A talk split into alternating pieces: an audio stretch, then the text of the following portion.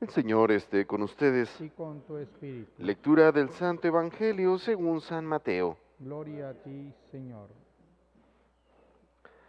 En aquel tiempo, cuando llegó Jesús a la región de Cesarea de Filipo, hizo esta pregunta a sus discípulos. ¿Quién dice la gente que es el Hijo del Hombre? Ellos le respondieron, unos dicen que eres Juan el Bautista, otros que Elías, otros que Jeremías o alguno de los profetas. Luego les preguntó, ¿y ustedes quién dicen que soy yo? Simón Pedro tomó la palabra y le dijo, tú eres el Mesías, el Hijo de Dios vivo.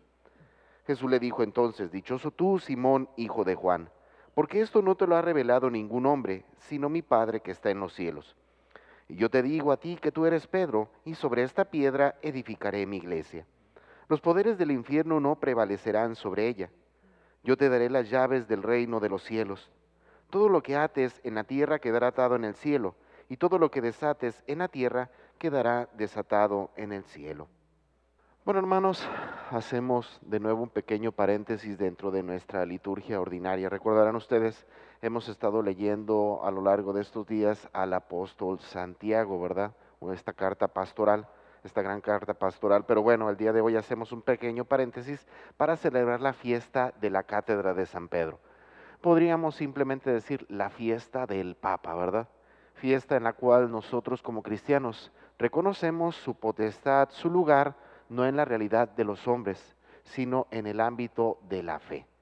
Y bueno, ciertamente comenzamos nuestro caminar escuchando una de sus cartas. Y en este sentido escuchamos cómo él hace un énfasis importante a la razón o la motivación por la cual los pastores ejercen su ministerio. Pero bueno, antes de profundizar sobre esta realidad, quisiera que más que contemplarla solamente desde el ámbito del pastor, del sacerdote, que la contempláramos desde la perspectiva de todos aquellos a quienes de alguna manera Dios nos ha encomendado, Dios nos ha confiado el cuidado, la guía de más personas, ya sea desde el ámbito de, nuestra familia o desde el ámbito laboral. Y es curioso porque San Pedro nos advierte de cómo en muchas ocasiones hacemos las cosas simplemente por obligación. Y en este sentido, San Pedro nos invita a que no lo hagamos solamente de esta manera, sino que hagamos las cosas de buena gana, ¿verdad? Que hagamos las cosas porque nos gustan. Y es curioso, hermanos, que aunque muchas ocasiones en nuestra vida ordinaria sabemos que eso que hacemos nos gusta, caemos en una especie de rutina y monotonía, de tal manera que al final de cuentas terminamos haciendo las cosas meramente por obligación, ¿verdad? Yo le soy sincero, a veces como sacerdote nos saturamos tanto de trabajo que es muy común que terminamos haciendo las cosas de manera mecánica, ¿no?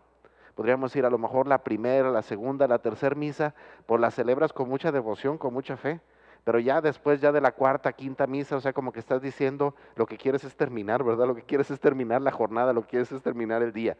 Pero esto mismo lo traducimos nosotros en nuestra vida ordinaria. ¿Cuántas veces con nuestros propios hijos a veces simplemente estamos con ellos porque sabemos que tenemos que estar, ¿verdad? Pero entre tantos problemas, dificultades, cansancio, el agobio de la vida, insisto, al final de cuentas terminamos haciendo las cosas porque sabemos que es nuestra obligación, porque sabemos que como padres de familia tenemos una responsabilidad, pero no verdaderamente por amor. Bueno, entendemos que esto es algo ante lo cual todos podemos ser víctimas o todos podemos caer en estas situaciones. Y en ese sentido, San Pedro, pues no nos invita a que eh, pensemos en cuestiones extraordinarias, sino que simplemente tratemos de no caer en estas cosas, ¿verdad? Sino simplemente hacer las cosas por amor, porque nos gustan, por disfrutarlas, ¿verdad? Porque si no, bueno, si no tenemos el cuidado pertinente sobre esta realidad, pues sabemos que esto puede tener serias consecuencias para nuestra vida psicológica, para nuestra vida espiritual, para nuestra vida eterna. Por otra parte, en el Evangelio del día de hoy, escuchamos este pasaje ciertamente en el cual vemos la fidelidad, el reconocimiento, de, en este caso, de Cristo como el Mesías, como el Hijo de Dios. Y este reconocimiento lo, hace, lo se hace en un primer momento por Pedro, ¿verdad? A partir de esto le atribuye el hecho de que Cristo lo haya puesto como guía pastor de su iglesia. Pero hay un detalle significativo en medio de esta realidad, en medio del saber que es un hombre, es Dios mismo quien le ayuda a confiar que es la gracia de Dios quien guía la iglesia, ¿no?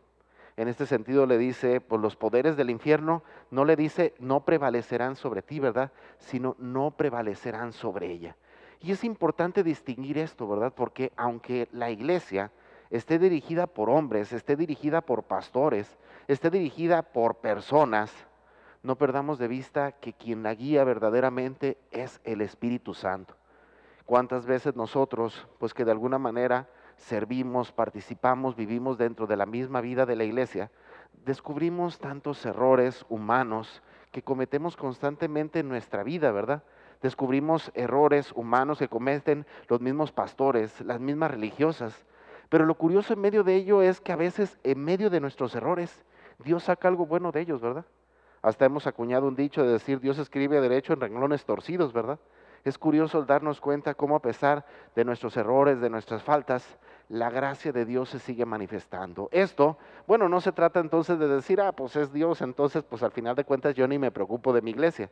No, sino de darnos cuenta que por encima de nuestras realidades humanas, quien sigue caminando, quien sigue avanzando, quien sigue guiando a la iglesia es el Espíritu Santo. Así es que hermanos, en medio de esta realidad humana en la cual Cristo ha querido fundar su iglesia, no perdamos de vista, no son solamente seres humanos, es Dios quien guía, es Dios quien, quien este, lleva, es Dios quien de alguna manera nos manifiesta o trata de hacer presente el reino de Dios en medio de cada uno de nosotros.